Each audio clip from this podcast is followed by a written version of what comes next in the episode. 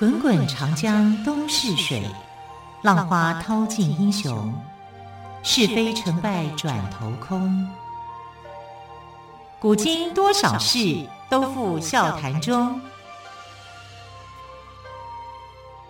陪你说历史，汪培制作主持。Hello，亲爱的朋友，晚安，我是汪培。今天同样的要跟历史专栏作家岳远炫老师来跟朋友们分享历史故事的有趣事情。岳老师好，主持人好，听众朋友大家好。好，岳老师在昨天的节目当中哦，你有谈到这个呃，我们的斯巴达国王梅内劳斯的太太，也就是海伦，她跟 Paris 帕里斯王子、嗯、对巴黎王子对，对一见钟情，那私奔了。对对对，对那斯巴达国王他受得了吗？当然受不了啊，对，对不对？一个漂亮的老婆，全希腊最美丽的这个女生，竟然被一个年轻小伙子给拐走。是啊，他心里头是不愿意承认的，说、嗯、哦，我的这个老婆是跟人家私奔啊。他一定想说，就是你特洛伊人来抢我的老婆啊，用抢又比较容易解释嘛，自己维护自己的尊严嘛啊，所以他就绝绝对呃决定要发动战争，可是他的力量又比较小。因为斯巴达，我们讲说斯巴达教育是很严格的，对不对？嗯、啊，斯巴达，大家后世提到斯巴达，印象中就是这样，对，觉得应该他是很勇猛的，就是、感觉是铁的纪律这样子。对，对，可是，在那个时代里面呢，斯巴达的力量啊，还不如另外一个城邦叫做麦西尼。嗯、那麦西尼的这个领主国王啊，就是这个梅内劳斯的哥哥，啊，叫阿加曼农。嗯、他就跑去找他哥哥说。我老婆竟然被特洛伊人抢走，我们是不是要报仇啊？顺便把特洛伊人拿下来，这样我们的经济利益就有了。嗯、啊，那就有双重的，一个是为了报仇嘛，一个是为了利益嘛。啊，所以他们就一拍即合，啊，我们要这个进攻这个特洛伊，让特洛伊人知道，哦，希腊人不是好惹的。啊，就每个城邦，因为当时希腊的城邦非常的多，啊，所以他们就组成了这个一千支舰队。啊，军舰啊，这个应该讲说船只啊，战船就一千一千艘船，一千艘船，这个大很大哎，在西元前十二十三世纪，你看那是一个多大规模的一个海战，每一艘战船上面呢，呃，大概容纳一百个人，这样加起来多少人？十万人，十万大兵要去攻打特洛伊啊，所以这个啊，他们就决定啊，要把女人给抢回来。要把钱给赚回来啊，所以这个希腊联盟呢就出去了。那出去的时候呢，其实他们有得到一个这个呃神谕哈，就是神明告诉他说，我们这次出去打仗最重要的一个人，一个武士一定要找到。这个人就叫做阿基里斯。嗯哼啊，阿基里斯我们讲过，他是这个呃特提斯跟佩琉斯。的的儿子、嗯、啊，那佩琉斯是一个国王啊，是那那那个特提斯呢？这两个很像啊，嗯、佩琉斯跟特提斯，特提斯，特提斯是海洋女神啊、嗯，是最漂亮的海洋女神。本来是宙斯想要跟她结婚的，但是后来怕说生出来的孩子会推翻她啊、嗯，所以就让她嫁给了这个佩琉斯这个国王。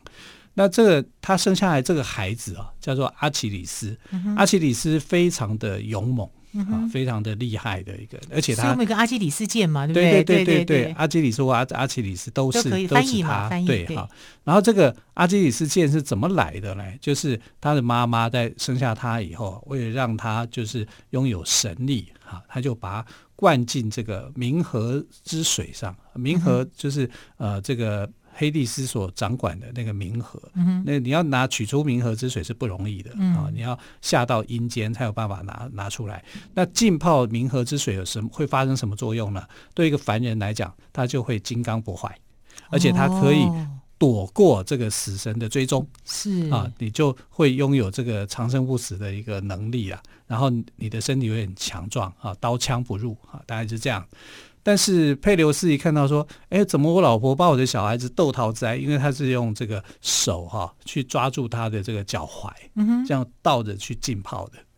那你这样看，你是想想把我小孩淹死吗？对呀，好可怕啊！对呀，他就过来阻止哈，那没有没有全部浸浸泡完，因为脚踝这个手抓的那个地方啊就没有浸到水。没有进到水就变成阿基里斯的弱点哦，啊，就在他的脚踝上。好，我们讲阿基里斯腱，其实在西方的文学里面，这个叫做阿基里斯的脚踝，就是指他的唯一的弱点，嗯、而且是致命的弱点。是啊，那。这个做妈妈的怎么会那么粗心呢？其实就是因为来得太快嘛。好，她丈夫喝止她的这种行为，就来来得太快。那那到底她妈妈是用哪一只手去抓的，就不知道。啊，是用右手还是左手？所以现在我们看到这个呃，关于神话里面的画啊，就后世在画的时候，画说特提斯去浸泡这个阿基里斯的这个脚的时候，哈，就不知道是右手还是左手，都有人画。反正不管怎么样啦，就是呃，左脚、右手也好，左脚、左手也好，哈，都不是重点。就是不论是左右手都有人画就对了。对对对，哈，这是蛮蛮有趣的一个的东地方了。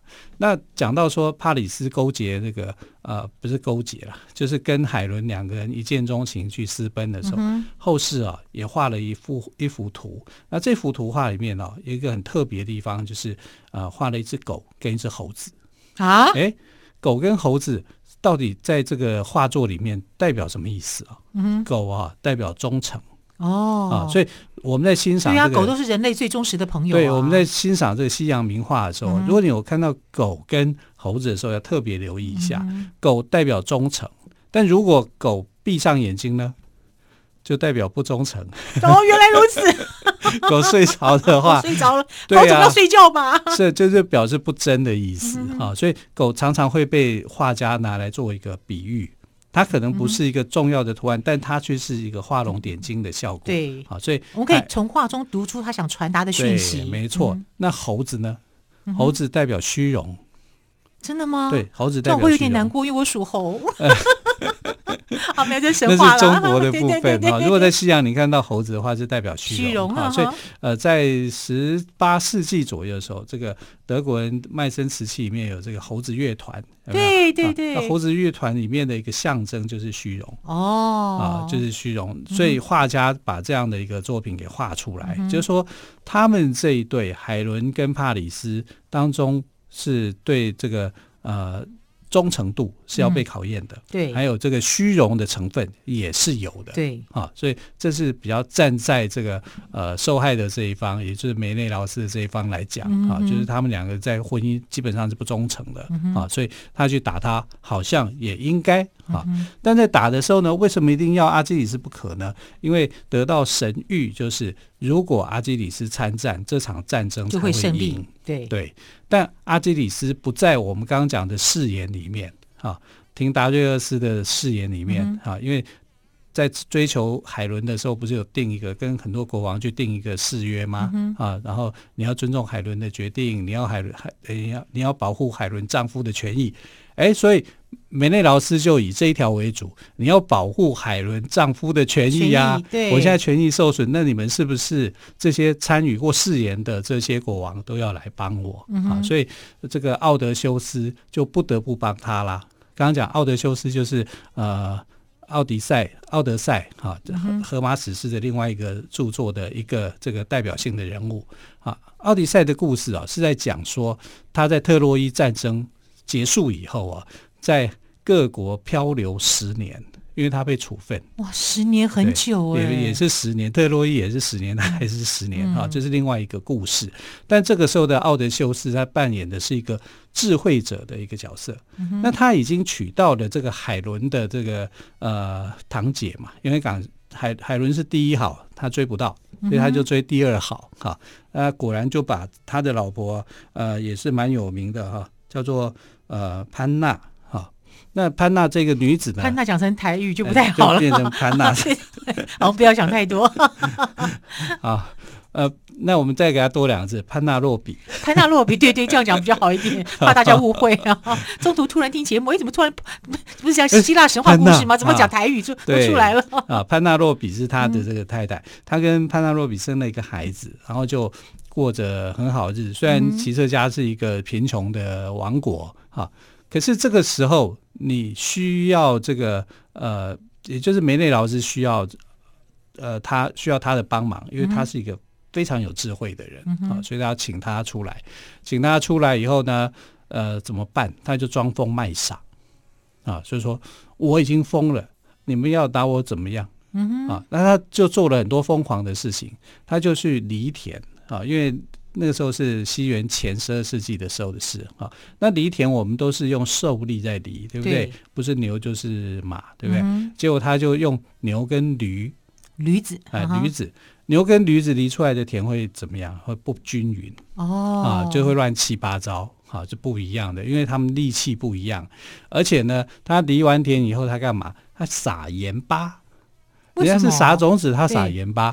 撒盐巴是什么意思呢？就是如果你的土分哈、啊，呃，土壤。盐分过高的话，嗯、那农作物不就种不活？对，长不出来。对，其实是长不出来的。哦、意思就是说这个意思。那只有疯掉的人才会这样子做嘛？对，对不对？啊，所以他用这种方法来证明说我已经疯掉了。我找牛跟驴来犁田，嗯、我还撒盐，我是个笑哎、欸，嗯、你不要找我。哎，可是这个对梅内老师来讲。哎，你是我们的伙伴，你发过誓言的，嗯、你要来帮我的，嗯、所以就一定要把他请出来。啊，他就不愿意，不愿意的时候，梅内老师呢就想到另外一个跟他同样具有聪明智慧的人，这个叫做帕拉莫德斯。帕拉莫德斯、嗯、对，帕拉莫德斯就把他的儿子给找出来。哦、那时候他的儿子还很小，还是个婴儿，嗯、他就放在田中央，我看你要怎么犁。嗯哼，结果他就停停下来了。哦，一停下来，大家就知道，哎呀，你是装的。哦，啊，你是装的，那你就出山吧。好，嗯，他也就没有办法，他就出来啊，帮忙这个梅内劳斯要去把老婆给追回来。好，所以还是要动头脑哦，对不对？对，好，同样休息一下，更多精彩的故事，我们再来听于远炫老师跟我们做分享喽。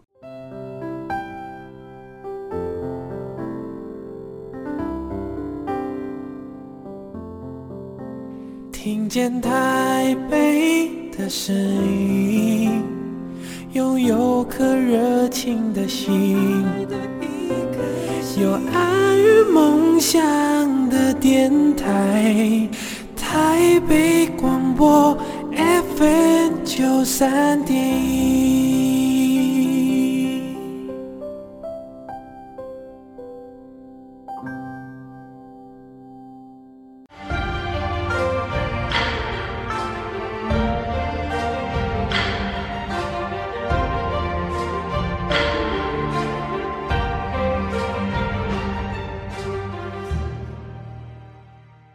这里是台北广播电台为朋友们进行的节目是陪你说历史，我是汪培。好，刚刚我们的特别来宾于远炫老师谈到了帕拉莫德斯把他的小孩对放到田中央，就拆穿了奥德修斯的诡计之后呢，那想请问老师的是，奥德修斯是不是真的就？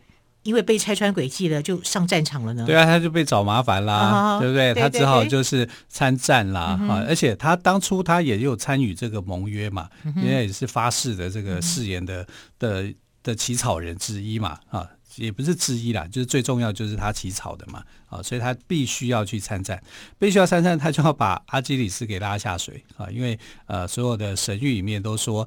如果没有阿基里斯参战的话，不会打胜。啊，那阿基里斯刚刚说了啊，就是他很厉害啊，他是呃呃神女啊，叫海洋女神啊，跟国王生下来的这个半神半人的这样的一个英雄的角色。可是他生的时候，他他其实啊是一个美男子，他不是帅，他是美。所以呢，这个佩提斯他的妈妈就。教会他的很多武艺哈，因为他还有一个很重要的一个老师哈，就是呃半人马的凯龙啊，就是人马座啊，射手座那个马龙，马龙就教他，凯龙就教他这个射箭箭术，他的箭术是非常好的啊，就是他的功夫是很好的啊，但他因为长得很美，他不是帅，他是很美，所以美男子就对了，对啊，就是有着女性的那种美美丽的花美男吗？花美男啊，所以他就。呃，他妈妈就把他化成成为小女孩哦，啊，然后就送进一个岛里面哈，但当然也是一个另外一个城邦啊，就混进去哈，就是说跟那些女孩子们都相处在一起，没有人认得出来。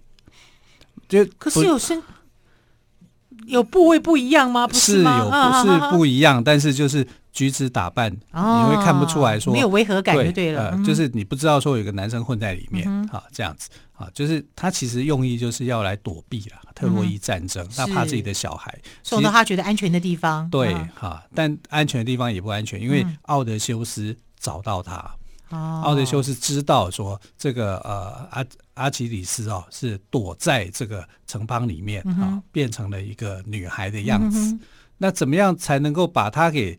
呃，追出来呢，他就是好，我就到这个岛屿里面，因为那个岛也必须要参战哈、啊，当初也发生，也就是参与这个呃誓言里面的一个团队啊，所以他就到里面去找，但他带了很多的礼物，这些礼物都是给女生的、嗯、啊，一些什么化妆品啊、胭脂水粉，反正女生喜欢以前都有化妆品了。啊，应该那个时代化妆品跟我们可能也不一样了，现在不一样了、啊，就是他带了很多的礼物，都是女生会喜欢的哈、嗯啊，那但是他特别准备了一个弓箭。一副弓箭在这边，哦、啊，就是想测试看看有没有人会拿起这个弓箭，对，就可以知道对真实身份了。对，就可以知道说他是是是这个男生扮的，对对对，这个女生是假的，他其实男生。好、那找半天，他到那个呃岛上面去找，好、啊，就是大家跟他讲说没有啊，我们这边没有男生啊，我们这边都是公主，啊，没有王子啊，但你找不到这个人。哎，可是这个时候。就突然之间，城外啊，就是有入侵者进攻，嗯哼，啊，他们要进来打这个岛，哈、啊，就是打这个国王。嗯、结果呢，阿基里斯立刻拿起弓箭。哇，身份被看穿了。对，他是第一个反应，他就立刻拿起弓箭啊，要去上战场，要去打退这些入侵者。嗯哼，但是入侵者其实就是奥德修斯安排的。哦，啊，他安排了一群人，啊，就是啊，假装呢要来打这个国家，他其实只是头脑作战，对，他只是假的，他只是要调出阿基里斯，对。啊，然后说，嗯，你看啦，阿基里斯在这里，就混在你们其中。对对对，因为阿基里斯没有在誓言范围之内，他没有发那个誓，他没有为海伦发那个誓，所以他可以不参战。是，他可以不用打、啊。那特里是知道说很，因为他拥有神力，他非常不一样、啊。他是等于是希腊的第一武士了、啊，所以呃，他要保护他的孩子，因为其实神哦、啊、都有那种预言的能力、预知的能力。嗯、他知道他的小孩后来的命运，他一直想要去改变但希腊神话里面很好玩，就是你的命运，凡人的命运是被操纵的。被谁操纵呢？被命运三女神，有命运三女神哦。他们呃，一大大姐手上拿着这个纺纺线，好纺织用的纺线，就是说你一个人的生命的长度。然后二第二个这个呃姐姐呢，啊，就是去看那个纺织线的长度有多长，嗯哼，啊，它的长短，每个人的长短不一样，是啊。第三个这个呃命运女神的三姐妹，第三个最小的。手里就拿着剪刀，随时把这个线给剪断，哦、剪断就是代表你的生命就结束。这三个人如果套在现今的话，我觉得让我想起一本日本的推理小说，叫《死神的精确度》对，可以可以由他们来决定的。对，对，所以他们是操纵凡人的命运，是，也就是说，凡人的这个一生啊，是被命运三女神给操纵的。嗯、啊，就算是天神也没有办法干预啊。嗯、所以这个是在希腊神话里面蛮特别的三个女神。嗯。啊跟希腊神话只要是三女神的都很可怕，他们都要有三这个数字。对对对，一个复仇三女神哦，那也是很可怕的。他们三个人只有一只眼睛，一只手，哇，多怪啊！看起来就是会让你很害怕。对啊，那特提斯就想保护他的小孩嘛，就不想让他被发现。对，就奥德修斯，你看这个诡计多端的家伙啊，就找到了这个阿基里斯。那阿基里斯。有他的爱国心啊，他就觉得呃，他必须要去参战啊，所以他就加入了这个希腊联军的阵容啊，成为希腊联军里面很重要的一个将领。主帅当然就是这个呃麦西尼的国王嘛，哈，阿加曼农，他就变成了阿加曼农底下的一个重要的将领。嗯，那阿加曼农就。带着就跟着他的这个弟弟哈，就是斯巴达的国王哈梅内劳斯，梅内劳斯浩浩荡荡啊，这个十万大军就要开去特洛伊跟特洛伊人作战。嗯、特洛伊人真的这个时候就觉得好像大难临头一样。嗯、可是你知道吗？希腊联军要出发的时候不好啊，风不调雨不顺。哦，我们知道在那个发生什么事吗？啊，因为。这个月神戴安娜、嗯、啊，也就是阿提密斯，阻挠了他们。